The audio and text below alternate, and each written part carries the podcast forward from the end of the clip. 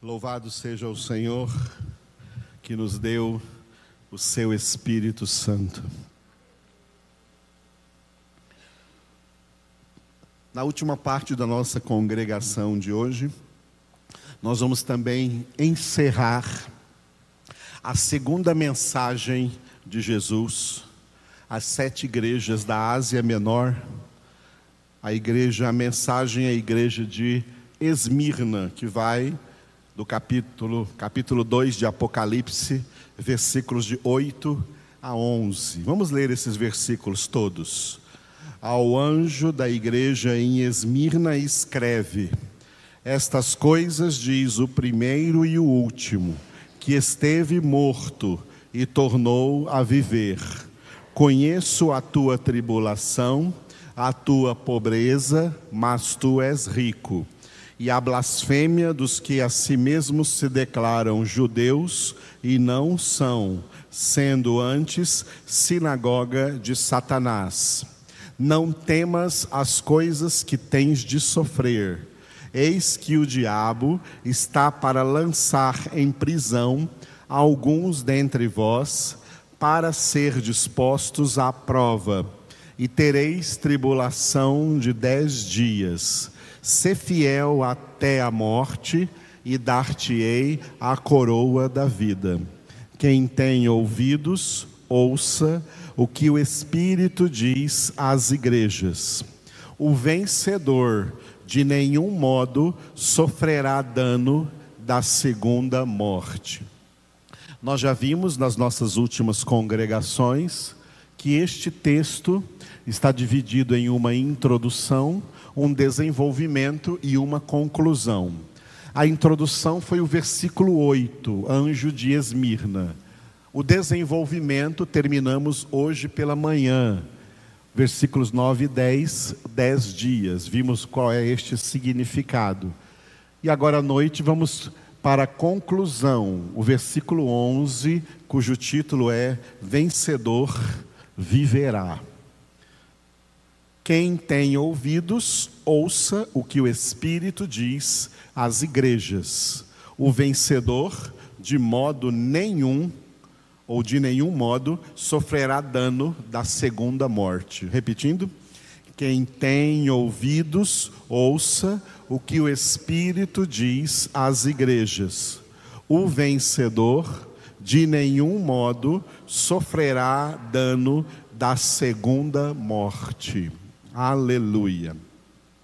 Bom, nós já vimos que estas sete mensagens às sete igrejas da Ásia Menor têm alguns elementos que vão se repetindo em cada uma das mensagens. Um deles é esta exortação: quem tem ouvidos, ouça o que o Espírito diz às igrejas.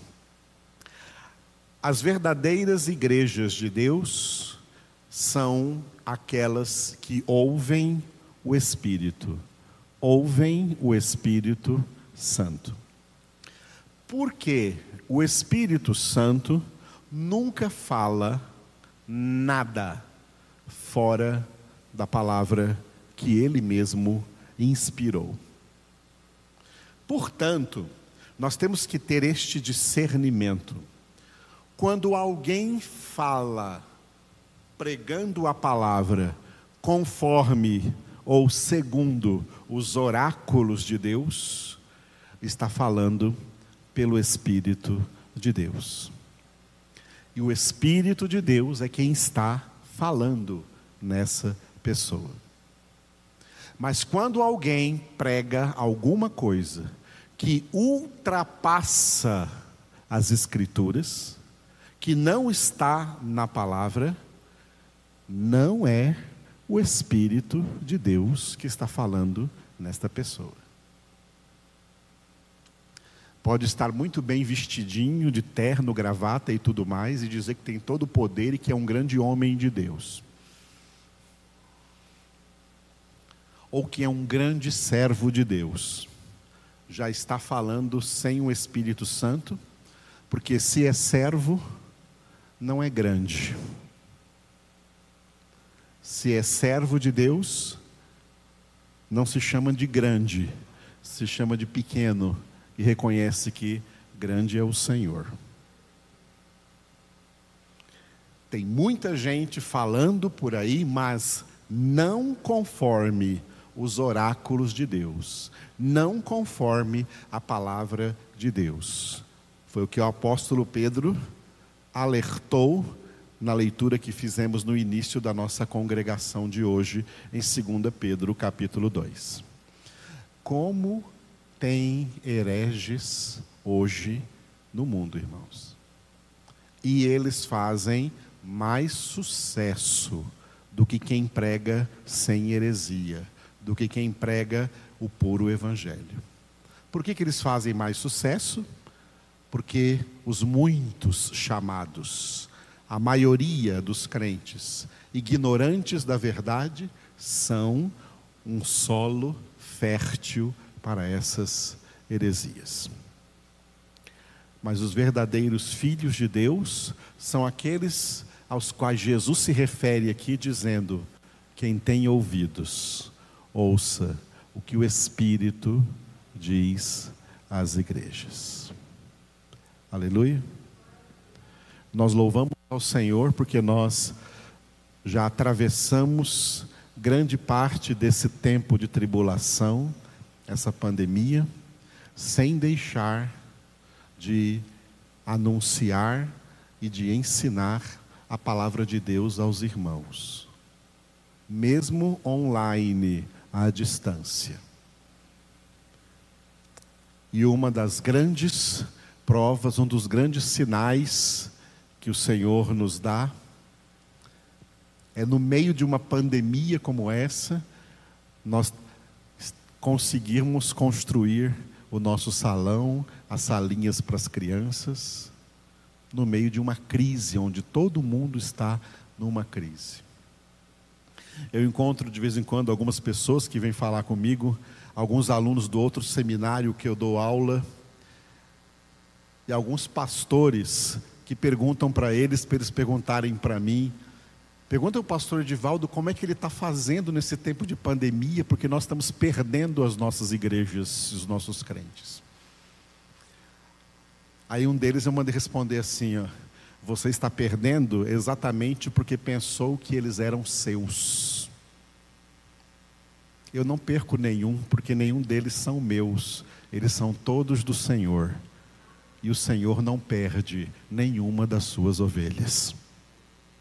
Jesus disse: As minhas ovelhas, João 10, ouvem a minha voz elas não ouvem a voz de estranhos, antes fogem deles. As minhas ovelhas ouvem a minha voz e elas me seguem, e eu lhes dou a vida eterna, e ninguém jamais as arrebatará das minhas mãos. Aleluia. Portanto, quem prega o verdadeiro evangelho não perde nada, só ganha porque é do Senhor. Porque é o Senhor quem fala. Vocês não são pastoreados pelo pastor Edivaldo, são pastoreados pelo pastor Jesus. Porque nenhuma palavra que eu anuncio aqui é minha. Toda palavra que eu anuncio aqui é exclusivamente dele. Portanto, o Espírito Santo fala conosco. Quem tem ouvidos, ouça o que o Espírito diz às igrejas. E ele então traz uma exortação também agora, uma declaração, que é uma declaração com caráter de promessa, citando a princípio o que cita nas, nas sete mensagens. É algo, é uma promessa para, exclusivamente para o vencedor. O vencedor. Deus nos deu em Cristo Jesus tudo que nós precisamos para ser mais que vencedores sobre todas as circunstâncias dessa vida aqui na terra. Se alguém for derrotado, fracassado, naufragar na fé e na vida espiritual, é por culpa dele próprio, não por culpa de Deus, porque Deus deu em Cristo Jesus tudo o que precisamos para ser vencedores. No céu não haverá derrotados, não entrarão fracassados, somente vencedores. E por isso, em todas as sete mensagens, Jesus se dirige ao vencedor. E aqui, nessa mensagem, a igreja de Esmirna, ele declara: o vencedor de nenhum modo sofrerá dano da segunda morte. O que é a segunda morte? A segunda morte, como nós já lemos lá no final de Apocalipse, já lemos todo o livro de Apocalipse. A segunda morte é o lago de fogo e de enxofre, no qual serão lançados Satanás, todos os demônios e também todos os ímpios condenados no grande juízo do grande trono branco chamado juízo final. As pessoas que morrem em estado de condenação, elas experimentaram apenas a primeira morte, assim como os justos, que também já têm as suas almas no paraíso, eles experimentaram também a primeira morte. Toda a humanidade, então, experimenta a primeira morte.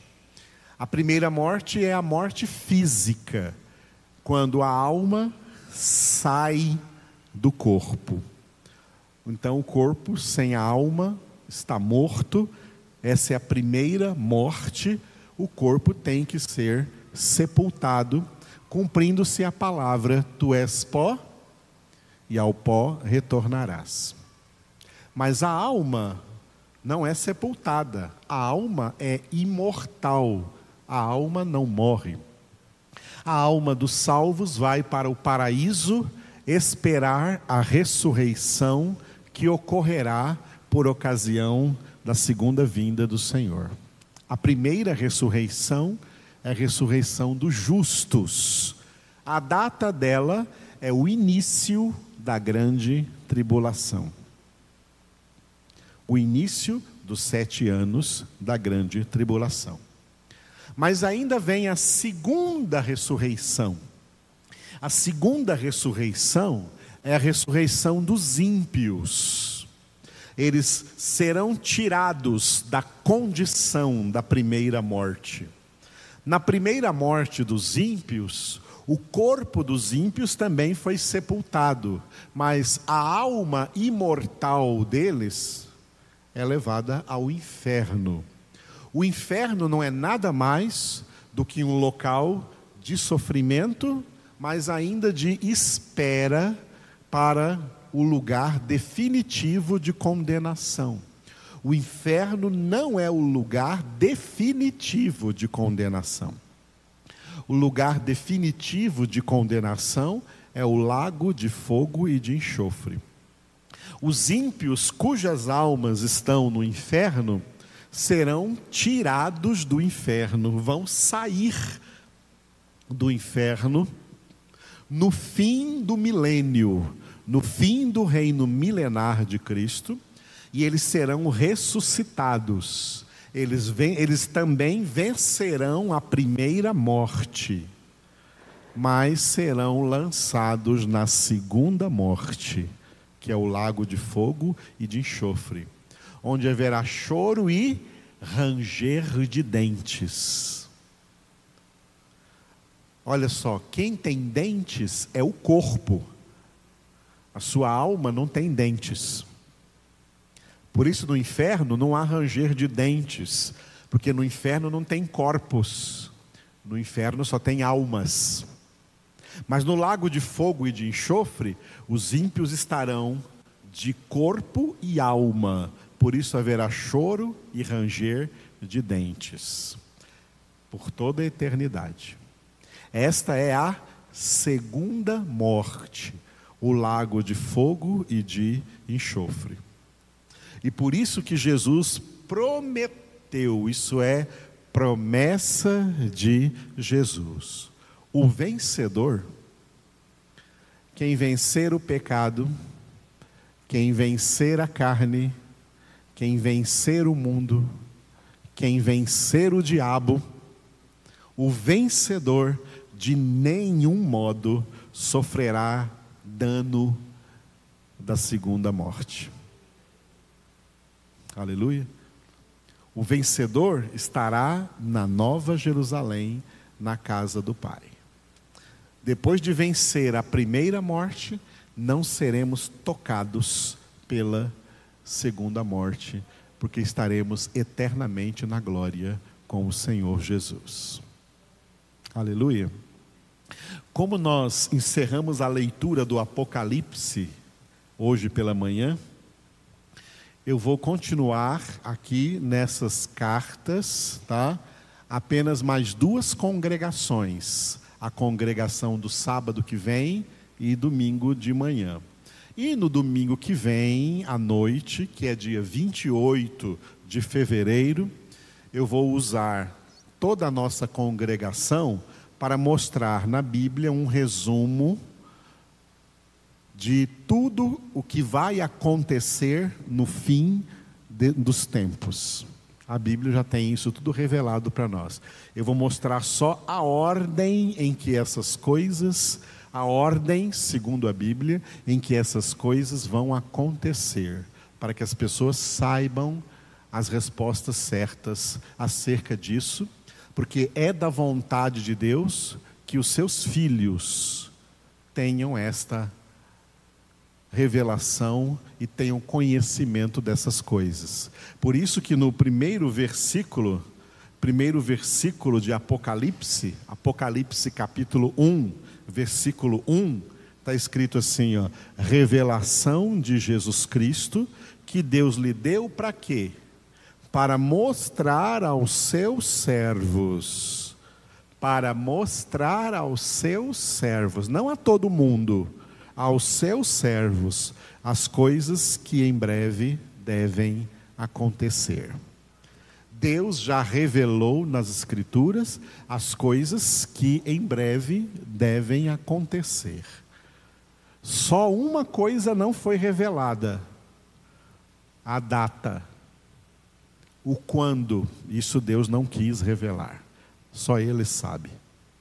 Mas o que vai acontecer, no fechamento da história da humanidade, Deus já revelou tudo aqui na palavra, para que os seus servos, suas servas, seus filhos, suas filhas conheçam.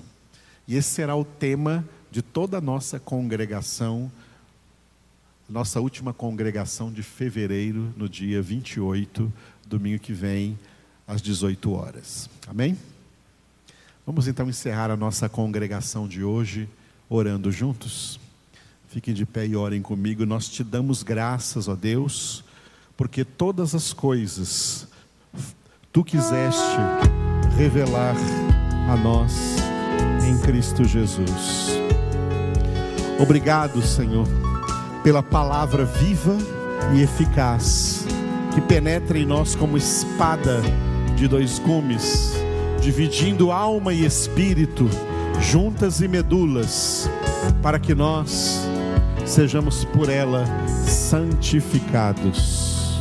Aleluia.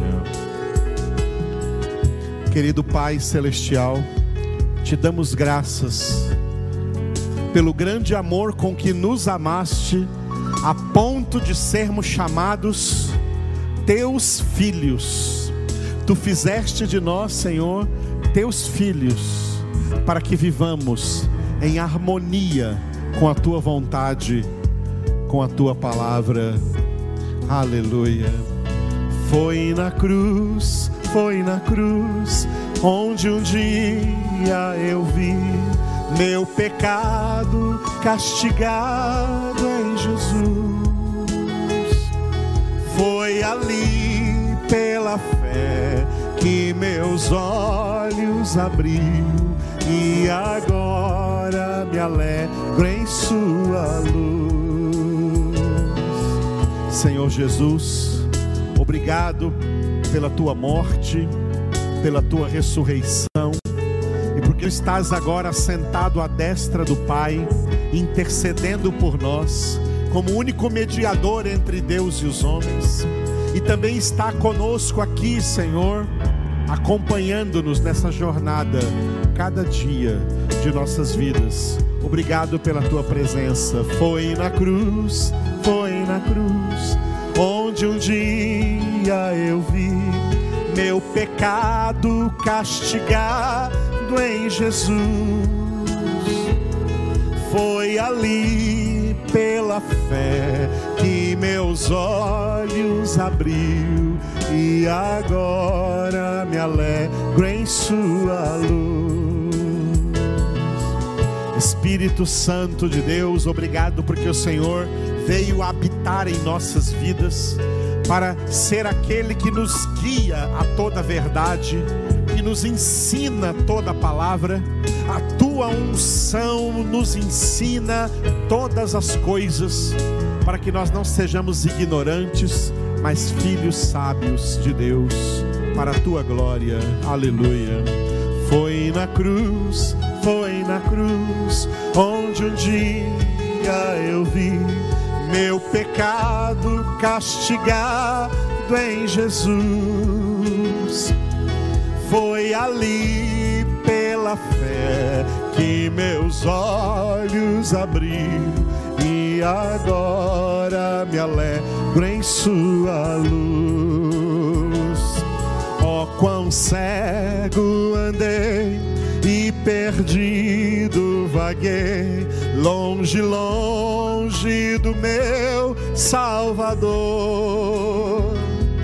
Mas do céu ele desceu e seu sangue verteu para salvar um tão pobre pecador.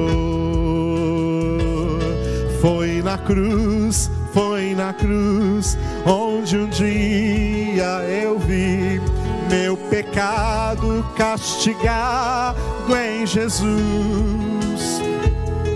Foi ali pela fé que meus olhos abriu e agora me alegro em Sua luz. A última vez, diga comigo. Foi na cruz, foi na cruz, onde um dia eu vi meu pecado castigado em Jesus. Foi ali pela fé que meus olhos abriu e agora me alegro em Sua luz. Glória a Deus. Vamos aplaudir o Senhor Jesus. Está vivo para nunca mais morrer. Toda glória a Ti, Senhor. Aleluia.